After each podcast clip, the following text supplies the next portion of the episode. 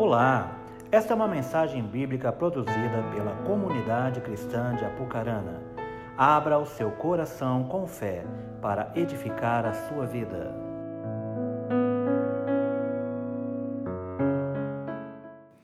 Queria convidar você a abrir a sua Bíblia no Evangelho segundo João, capítulo 6.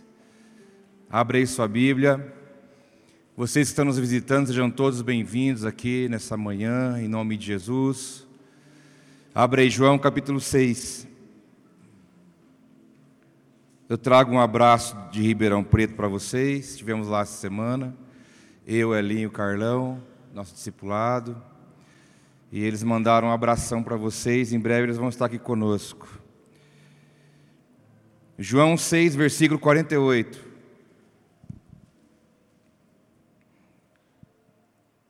Vamos até o versículo 48. Quero compartilhar parte desse capítulo com você.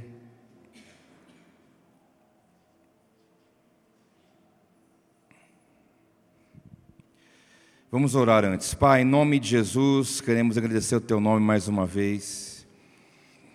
Deus, nós queremos entender e discernir o que são essas águas mais profundas que o Senhor diz na Sua palavra.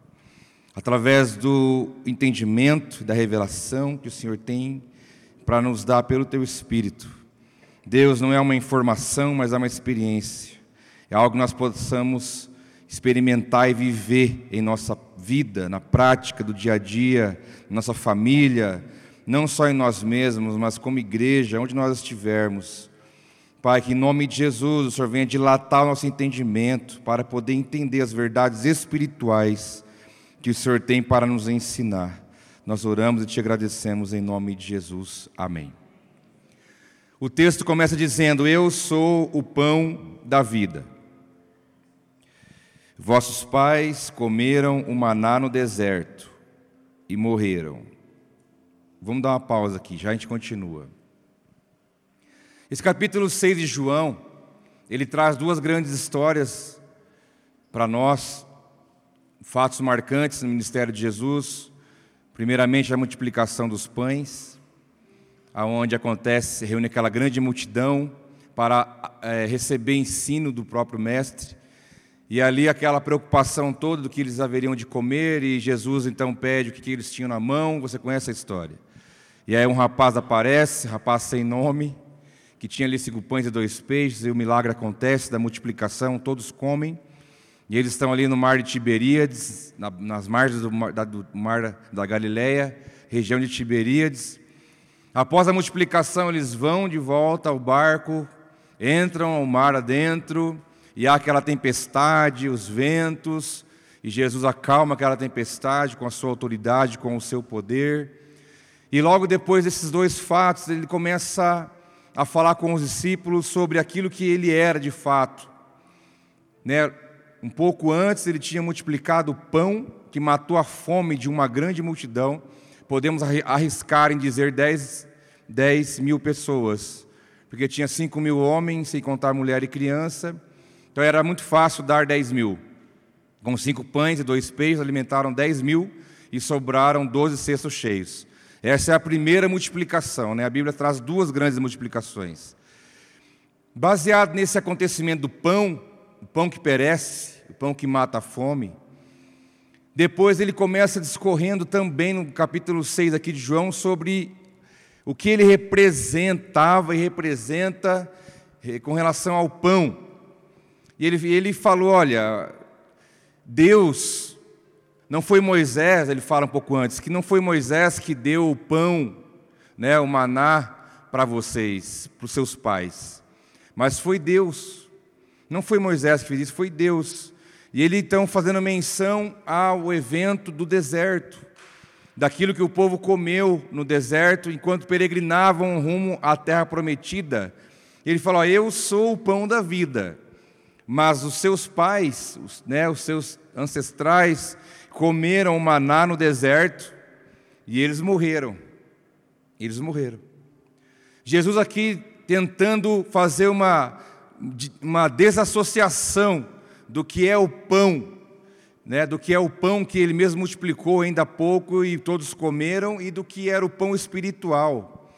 Ele estava aqui tentando trazer um ensinamento para os discípulos que há uma grande diferença nisso, do pão que nós comemos e ele sendo o pão que veio do céu. E então alguns, né, diz o capítulo um pouco antes, mas como é o pão que desceu do céu? Esse aí não é o filho de José? Esse aí não é o filho de Maria? Como assim desceu do céu? Eles tinham dificuldade de entender essas coisas. Como eu disse e orei no começo, são verdades espirituais que Deus deixou para nós. Mas ele deixou bem claro e bem enfático: os seus pais comeram o pão, o maná, e morreram.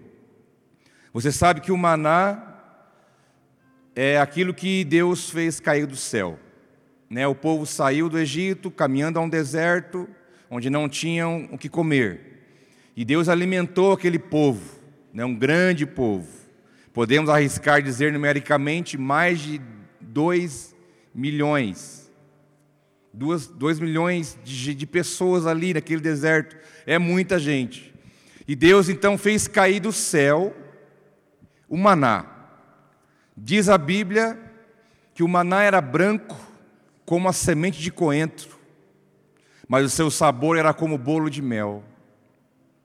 Então Deus fazia cair sobre a terra como um orvalho, então as pessoas recolhiam aquele maná e comiam, e saciavam a sua fome durante o dia. Mas a palavra diz que cada dia Deus mandava o maná para aquele dia. Né? Alguns queriam guardar em reservatório, né? Alguns pegavam uma quantidade a mais para guardar para o outro dia. E esse maná recolhido ele estragava. Ele não tinha, não era possível comer dele porque ele criava bichos, ele estragava. Eu não sei você, mas se fosse eu, faria o mesmo. Eu faria o mesmo, com toda certeza. Olha, está caindo comida do céu, vamos pegar um monte, porque vai que amanhã não cai. Vamos guardar, né? Vamos guardar aqui para amanhã, para depois, para essa semana, vamos guardar o máximo que a gente pode. Nós vemos algumas atitudes de pessoas na Bíblia e nós achamos, às vezes nós até censuramos. Mas nós temos que ser honestos e dizer, eu faria o mesmo, ou quem sabe faria até pior. E aqueles que juntaram, estragou, não deu, perdeu. Porque no outro dia, eles tinham que crer que o mesmo Deus que deu o pão ontem, ele daria o pão hoje. E no outro dia estava lá o maná de novo para eles recolherem e para eles comerem. Interessante que na sexta-feira Deus dava porção dupla. Deus dava duas porções, porque no sábado não recolhia o maná.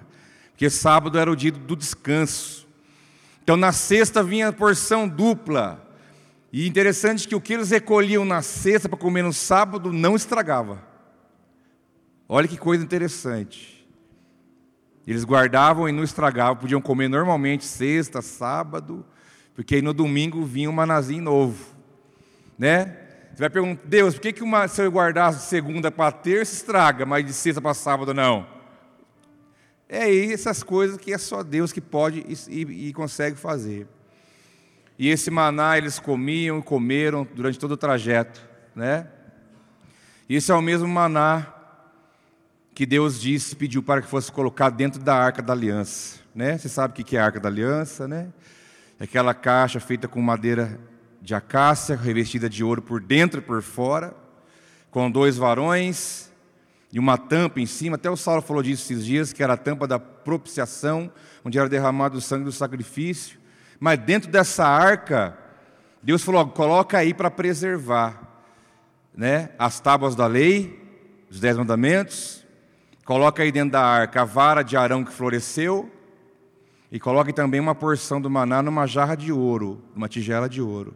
E ali se guarda. E esse maná da arca nunca estragou. Permaneceu ali por muitos anos. Nós não sabemos aonde essa arca se encontra. Deus não deixou esse sinal para nós. Mas ela foi é, construída e ela fez parte da vida do povo durante todo o trajeto da história de Deus em Israel. Essa arca teve presente, porque a arca simbolizava a presença de Deus. E Jesus vem e fala: Eu sou o pão da vida. Seus pais comeram maná, mas eles morreram. Ou seja, eu sou um pão diferente. Eu não sou aquele pão. Eu não tenho dificuldade de te dar o pão para você comer. Né? Não sei quantos de vocês já comeram hoje. Eu, eu, eu tomo só um cafezinho preto, para mim vale por 10 pães de manhã. Eu gosto demais. Mas o pão de hoje está dado. O pão, Deus não tem problema em suprir a minha vida e a sua com esse pão que perece. Mas Ele quis dizer para ele o seguinte: olha, nossos olhos não podem estar centrados só nisso. Porque os seus pais fixaram nisso, seus pais só queriam matar a fome do dia. Os seus pais não tinham uma visão além, os seus pais não tinham discernimento, eles só queriam comer.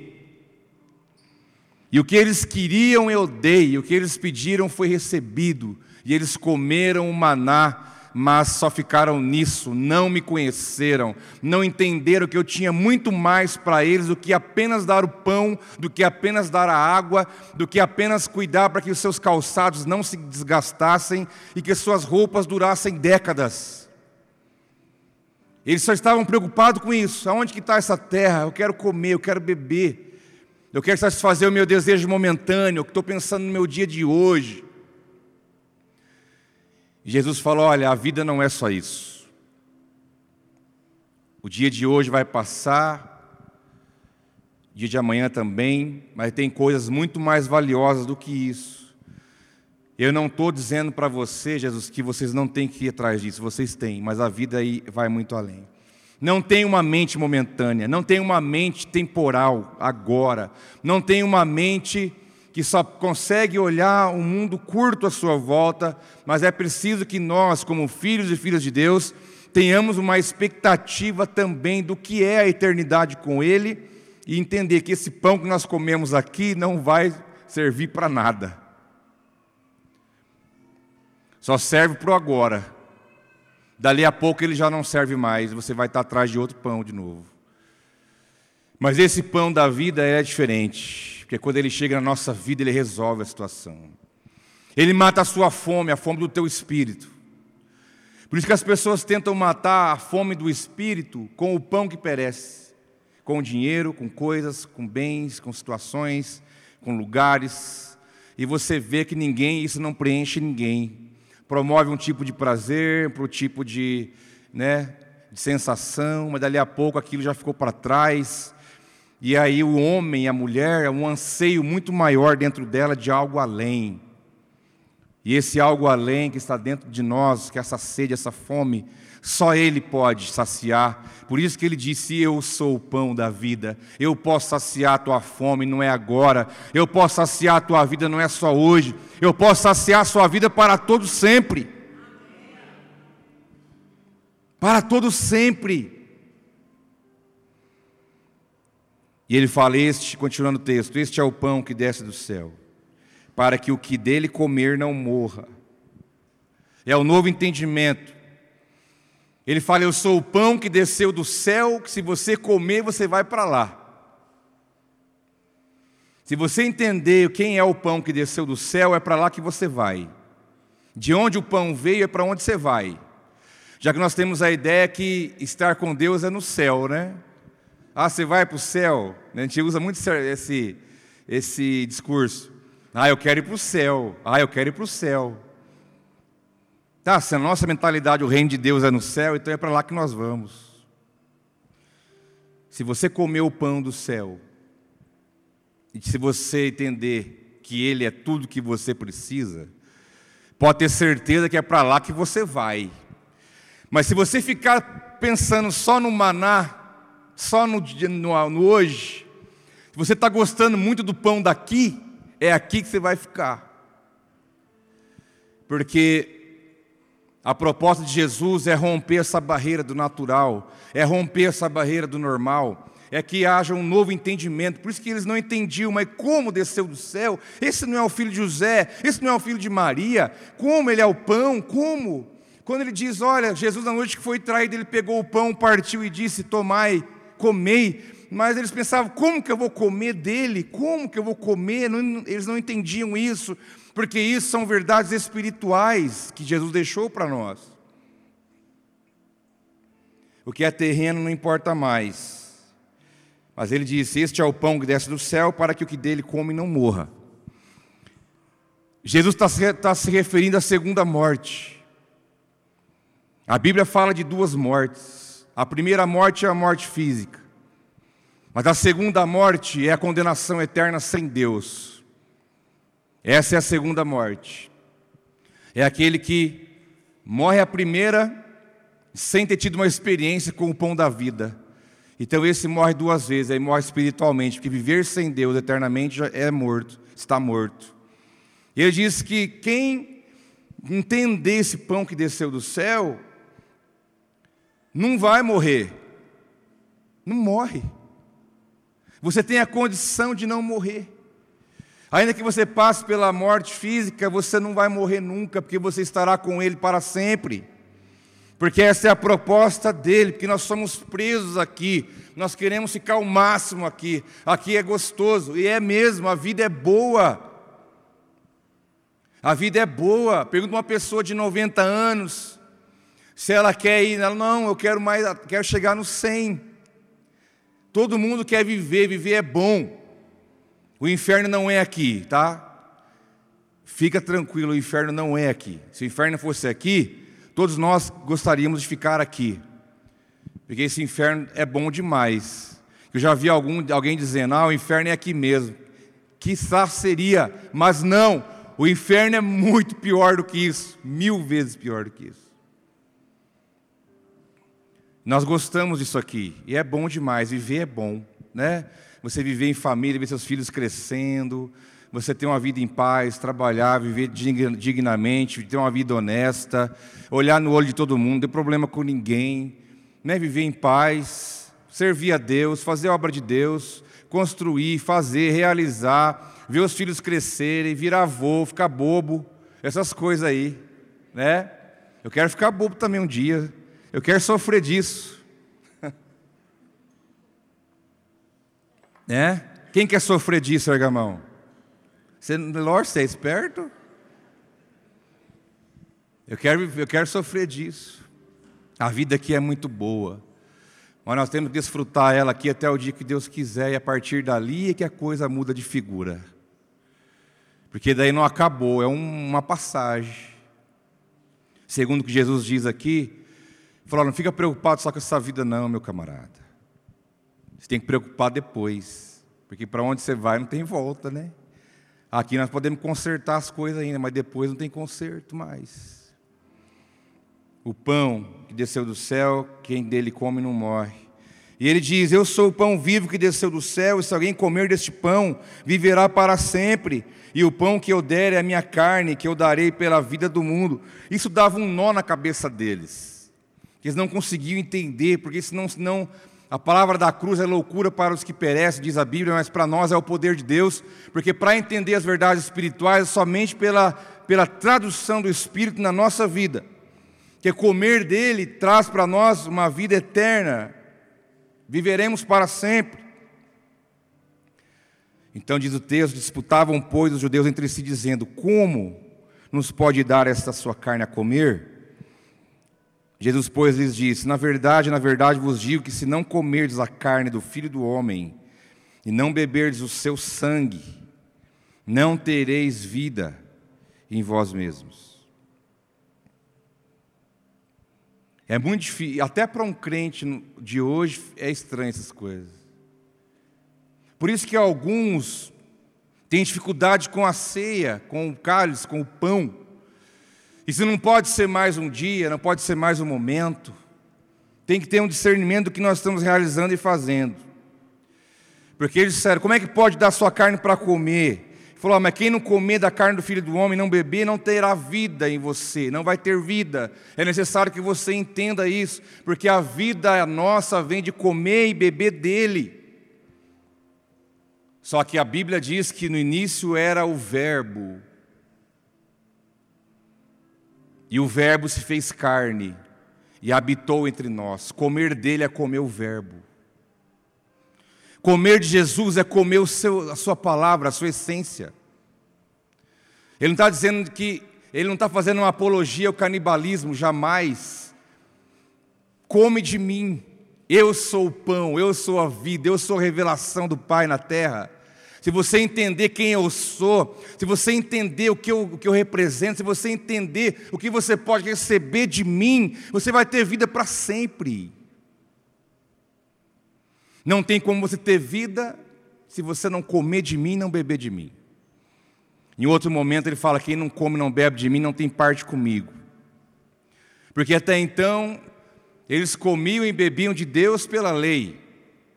Se eu, se eu cumpro a lei, eu estou fazendo algo agradável a Deus. Deus então está feliz com a gente, porque nós cumprimos regras. E ninguém conseguiu cumprir a lei inteira, ninguém conseguiu. Porque os dez mandamentos é um resumo da lei, mas a Bíblia traz mais de 600 decretos no Velho Testamento, 620 alguma coisa. Ninguém cumpriu, só Jesus. No, na velha aliança, o comer e beber de Deus seria fazer a vontade dele baseada na lei, mas aí vem a nova aliança. Como diz Jesus, uma nova aliança feita no meu sangue. Eu estou aqui para representar para vocês a revelação de quem o Pai é, porque no começo era o Verbo, o Verbo se fez carne e habitou entre nós, e eu sou a própria palavra, eu sou a própria palavra andando entre vocês. Eu sou a própria palavra que pode mudar a sua vida, alimentar teu espírito. Eu sou, então coma de mim. Entenda o que eu estou ensinando para você. Se você comer e beber, entender e discernir, você tem que comer do que eu estou dando você vai entender, você vai entender que isso se chama revelação. Quem é o seu Cristo? Eu te pergunto, quem é o seu Cristo? Seu Cristo está onde? Você imagina ele com uma coroa de espinho? Você imagina ele numa cruz, tudo dilacerado? Ou você hoje contempla-o em glória, vivo e ressurreto? aquele que há de reinar sobre todas as nações, aquele que é tudo que você tem, tudo que você precisa, porque a imagem que você tem do seu Cristo é a imagem que você vai ter de você mesmo. Porque a nossa imagem, disse Deus, vamos criá-los. A nossa imagem, vamos criá-los.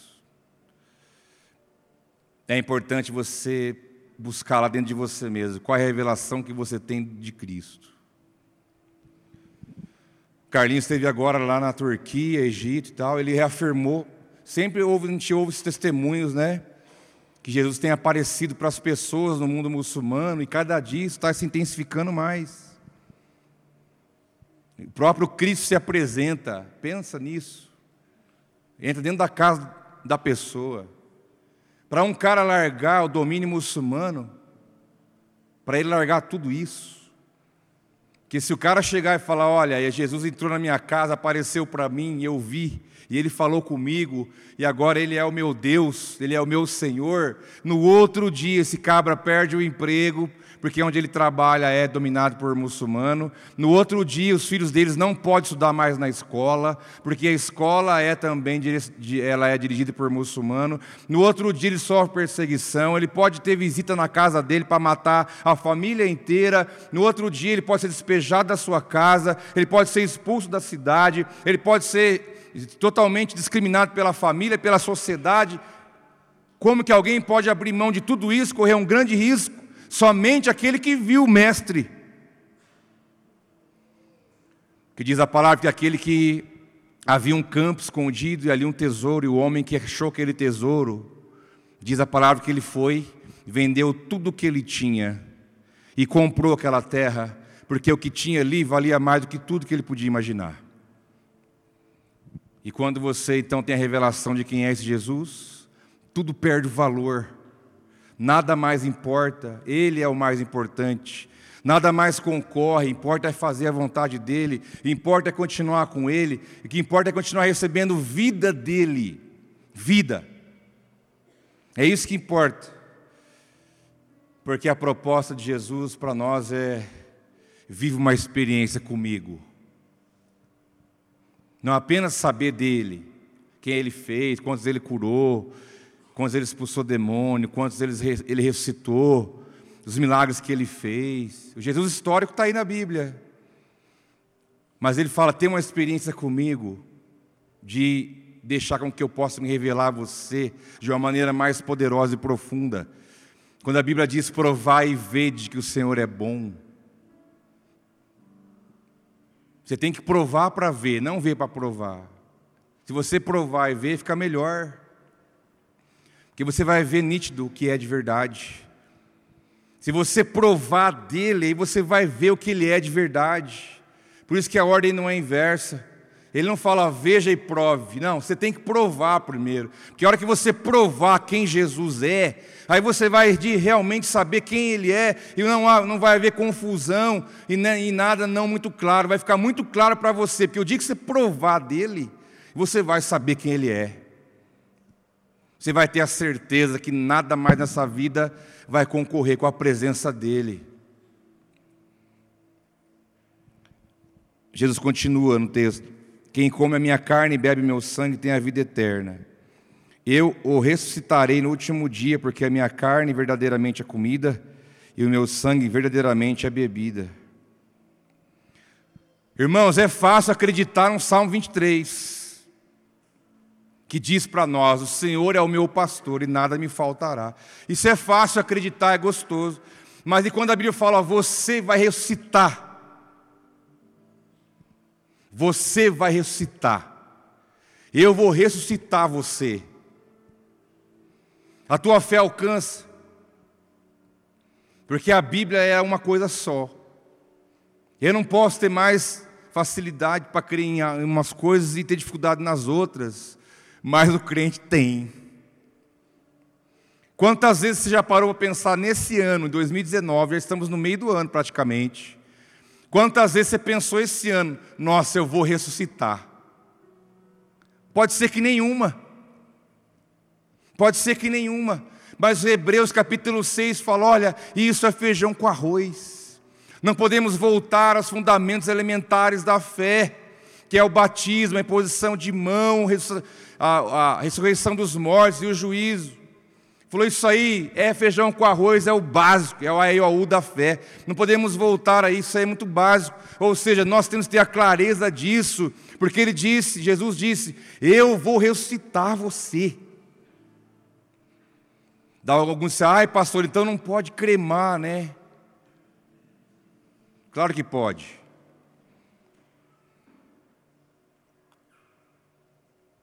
Quem quiser pode, a Bíblia não tem nada, a Bíblia não tem um texto claro sobre isso, pode, não pode, mas fica tranquilo. E aquele que morreu no mar, os peixes comeram, sumiu, cadê a pessoa? Desapareceu. Se alguém que morre no mar não sobra nada, os peixes comem tudo. E aí? Se Deus fez você do nada, para o que é para Ele pegar você onde você estava lá, juntar e trazer de volta, isso aí não muda nada. Você tem que acreditar que a ressurreição da nossa vida é uma verdade. A ressurreição é o que mais chocava o fariseu, o escriba e o saduceu da época de Jesus. Não, não nunca entrou na mente deles que um homem ressuscitaria.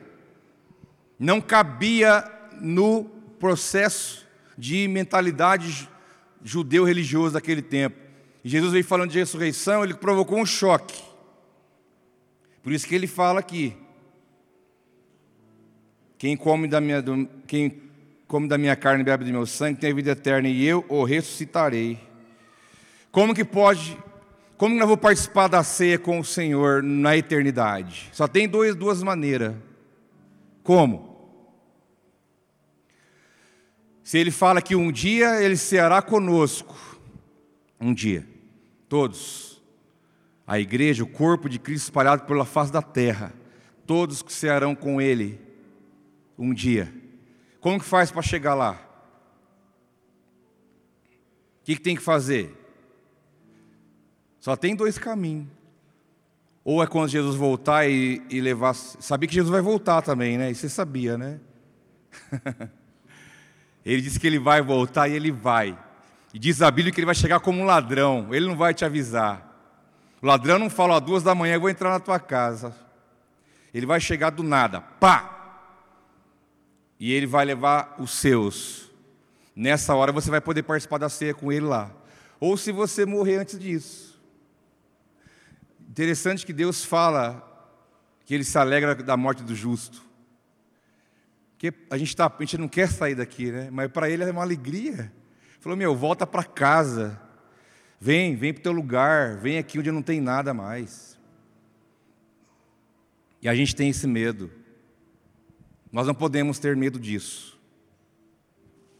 Filho de Deus não morre, é promovido.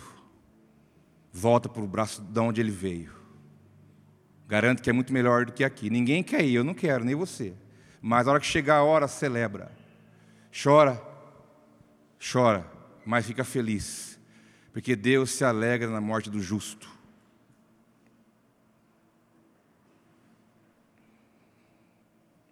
Uma forma é no arrebatamento, e a segunda é se você morrer, que daí ele vai ressuscitar você, e você vai poder participar dessa mesa lá. Vai ter o um lugar com o seu nome. Você não vai tomar o lugar de ninguém. Entendeu? Vai ter um lugar especial para mim e para você. Uma mesa muito grande. Você imagina como que será esse momento? Imagina como será esse momento na tua vida. Mefibosete sentou na mesa de Davi, já ficou sem jeito. Mefibosete, um cara amaldiçoado, um cara que foi discriminado por Saul.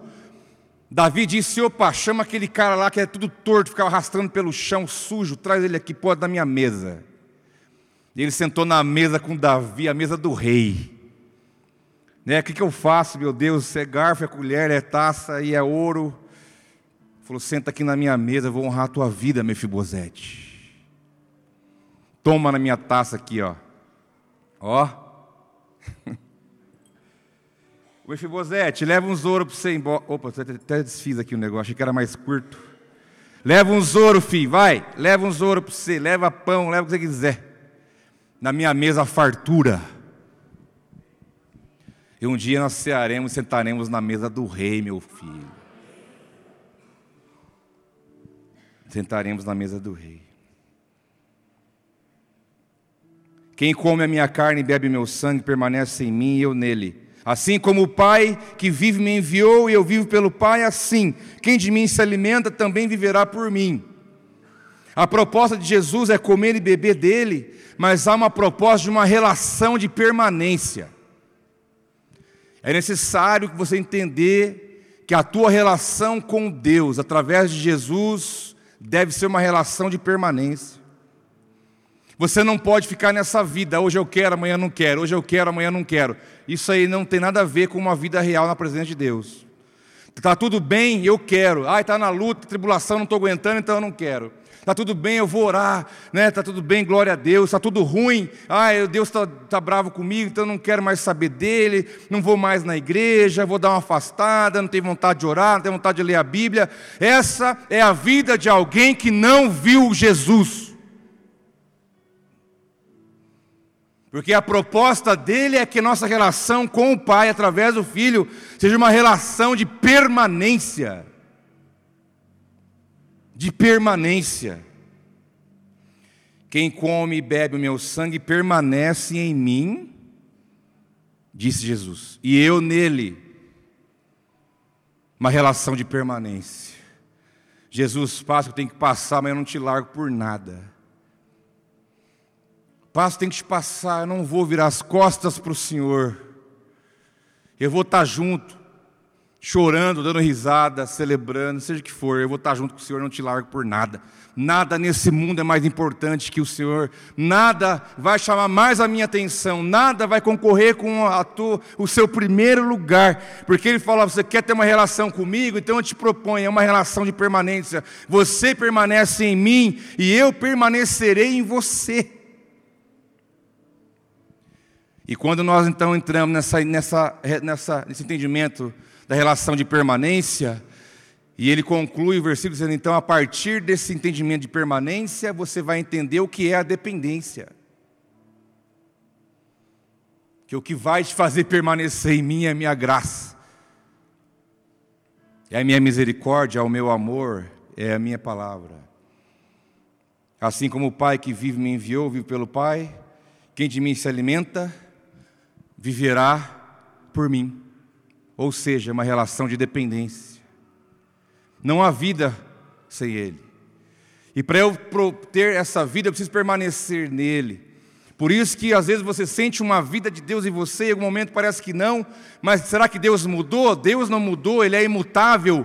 Pode ser que você tenha se afastado um pouco da fonte, e por isso você se sente seco, sem vida. Mas Ele diz: permaneça em mim, eu em você, e você se vai se alimentar de mim e também viverá por mim. Vai ser uma relação que você vai depender e eu vou te sustentar. Você vai viver, vai comer, vai beber. Tudo que você receber vai ser de mim para você, porque nós não temos vida própria.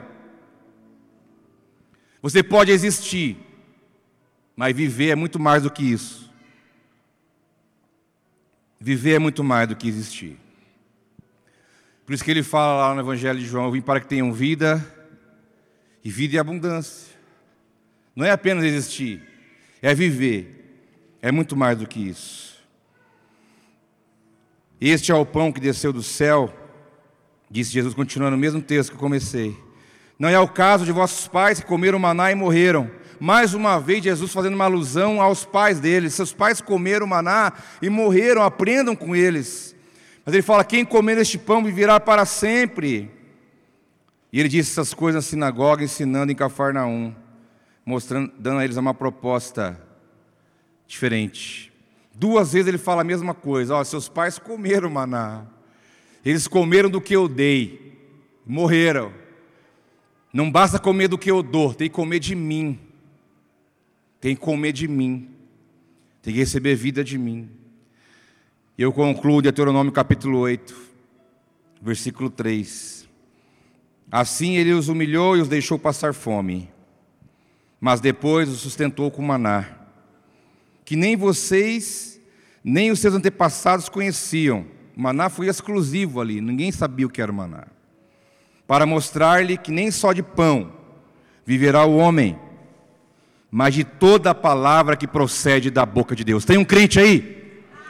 Você vive não é do maná, você vive da palavra que sai da boca de Deus.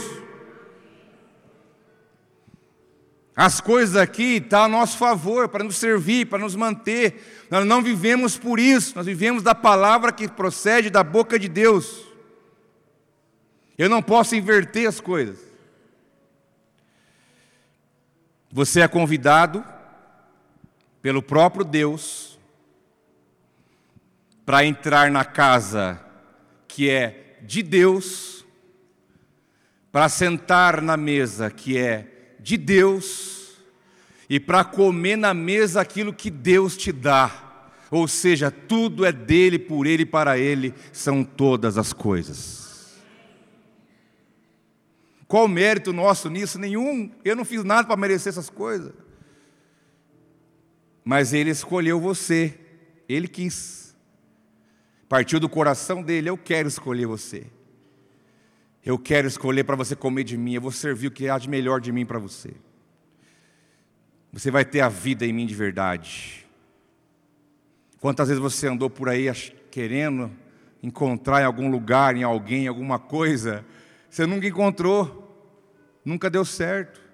Até o dia que falou: agora eu vou resolver seu problema, vem cá, vou saciar, vou responder tuas perguntas, vou, vou corresponder aos teus anseios, eu vou te dar um norte eu vou mudar a sua vida, eu vou preencher esse espaço vazio. É isso que ele faz. Mas há uma promessa em Apocalipse, capítulo 2, versículo 17. Quem tem ouvidos, ouça o que o Espírito diz às igrejas. Ao que vencer, darei eu a comer do maná escondido. Existe um maná escondido, meus irmãos. Existe um maná escondido você vai comer dele. Ao que vencer, diz o texto, há uma promessa, futuro. Eu vou dar para aqueles que vencerem. Aquele que tem ouvido, ouça o que o Espírito está dizendo. Se você vencer, eu vou dar para você comer do maná escondido. Você pode pensar, então lá no céu, Deus vai pegar a arca da aliança, vai abrir que esse maná está escondido, ninguém sabe, guardado, fechado, dois anjos em cima fechando com as suas asas. Será que lá Deus vai pegar essa arca, Ele vai abrir a arca, vai pegar do maná escondido, está numa tigela de ouro, e vai dar para você? Será que é isso? Não, não é isso. Mas Ele vai dar para você comer do maná escondido. O que está escondido ninguém tem acesso. É ou não é? De vez em quando eu acho lá em casa um chocolate escondido, né? Uns. Aquele trem que eu gosto lá redondinho. Cookie, balduco. Vai o merchan aí. Oi, Amy, o que, que é isso aqui? Ah, não, ela, a Amy é especialista, ela esconde em lugares estratégicos, mas aí Deus mostra. o que está escondido é diferente. Não tem acesso. Quem tem acesso de, de início é aquele que escondeu, ele sabe onde está. E Jesus falou para você, meu filho, tem algo que está escondido, separado para você, que ele vai pegar e vai te dar. Então vamos, a Bíblia responde todas as coisas. Então vamos entender o que é esse maná escondido. A própria Bíblia responde, Colossenses capítulo 2, versículo 2 e 3. Diz: Esforço-me para que eles sejam fortalecidos em seus corações, estejam unidos em amor e alcancem toda a riqueza do pleno entendimento, a fim de conhecerem plenamente o mistério de Deus, a saber, Cristo. Nele estão escondidos todos os tesouros da sabedoria e do conhecimento. Quando você chegar lá, o vencedor, Deus vai pegar do seu próprio filho e vai dar para você comer, porque está tudo escondido nele, ele é o maná escondido. E aí você vai comer dele de novo, do que ele é, do que ele tem, da sua vida, da sua virtude, da sua essência. Quem come e bebe de mim tem parte comigo. Cristo é o maná escondido que, nós, que vai ser revelado a nós lá, lá na frente. Porque Ele vai dar de comer para você desse maná. Porque Deus escondeu para te revelar e para te dar. Porque em Cristo está escondido tudo, toda a sabedoria e todo o conhecimento. E pode ser que as perguntas que não foram respondidas até então passarão a ser respondidas. E o salmista diz no Salmo 25: O Senhor confia os seus segredos aos que o temem.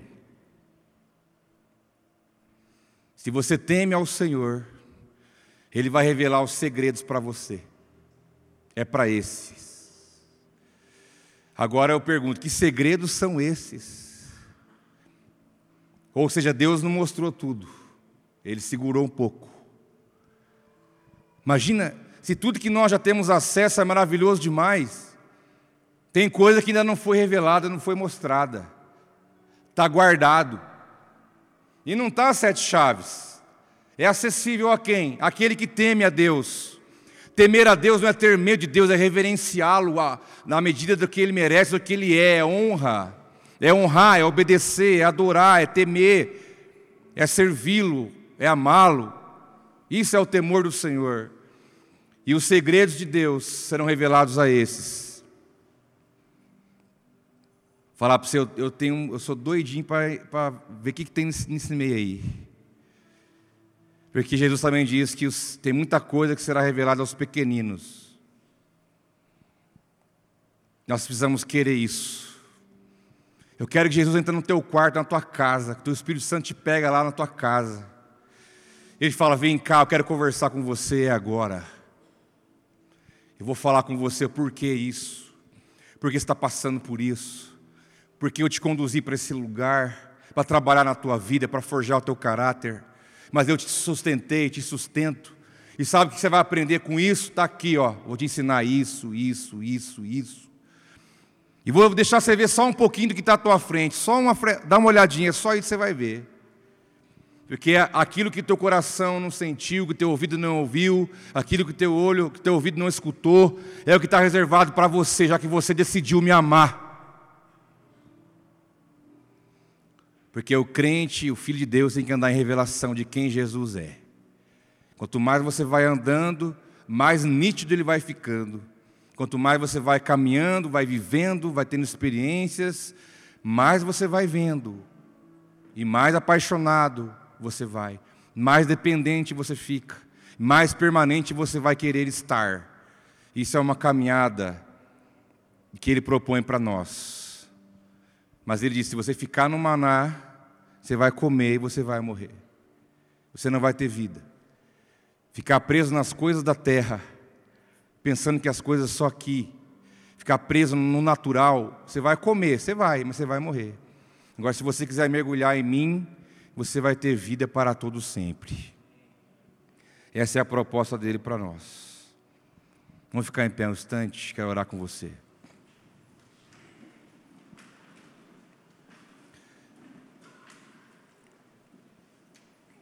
Essa é a proposta do convite que ele faz para mim e para você nesse momento. E os fariseus judeus, mas como pode comer dele? Se ele é o filho de José, filho de Maria. Mas Jesus inspirou e deixou um texto para nós, que na noite que ele foi traído, ele tomou o pão e, tendo dado graças, partiu e disse: Isto é o meu corpo que é dado em favor de vocês. Façam isso em memória de mim. Da mesma forma, depois da ceia, ele tomou o cálice e disse: Este cálice é a nova aliança no meu sangue. Façam isso sempre que o beberem em memória de mim. Porque sempre que comerem deste pão e beberem do cálice, vocês anunciam a morte do Senhor até que ele venha. Hoje você pode comer dele e você pode beber dele pela fé, participando do pão, comendo pão e bebendo um cálice, fazendo isso em memória dele. Ele diz: fazendo isso, vocês anunciam a minha vida, a minha morte, a minha ressurreição e tudo que há em mim e que eu fiz por amor a cada um de vocês. Essa é a resposta. Como que eu vou comer de você, Jesus? Quando você comer o pão e beber o cálice, você vai estar lembrando que é isso que você vai estar fazendo. Se você comer de mim e beber de mim, você tem parte comigo e terá vida eterna. Toda a provisão está sobre você, porque assim nós estamos anunciando que ele morreu em nosso lugar. Estamos anunciando a morte, sim, mas também a ressurreição, porque ele vai voltar. Ele ressurgiu dentre os mortos e voltará para buscar-nos. E um dia cearemos com ele. Mas é importante que você discirna o que é o pão e o que é o cálice. Pai, em nome de Jesus, estamos aqui nessa manhã, expôs a tua palavra, as suas verdades, ao teu amor, à tua graça. Deus, que ao pegarmos o pão, ao pegarmos o cálice, possamos ter um discernimento espiritual, porque isso, meu Deus, é o entendimento que o Senhor nos dá. Pela fé, estamos fazendo isso em memória do Senhor, porque o Senhor pediu e nós estamos obedecendo o seu pedido, estamos obedecendo a tua palavra. Nós celebramos a ti, te agradecemos. Obrigado, meu Pai, porque o Senhor se entregou em nosso lugar. Não queremos ficar comendo somente o maná, o pão que perece. Queremos comer do Senhor, beber do Senhor, queremos ter a Sua vida em nós. Consagramos a Ti este pão, consagramos a Ti este cálice, e nós participamos da tua mesa com alegria, com gratidão, porque a tua graça nos atraiu e o teu amor nos envolveu. Nós oramos gratos a ti, Senhor, em nome de Jesus. Diga amém. Diga glória a Deus. Os irmãos estarão servindo vocês. E tenha um momento com o Senhor diferente. Deixa o Espírito te dar o discernimento. Que você seja ministrado pelo Espírito agora, em nome de Jesus.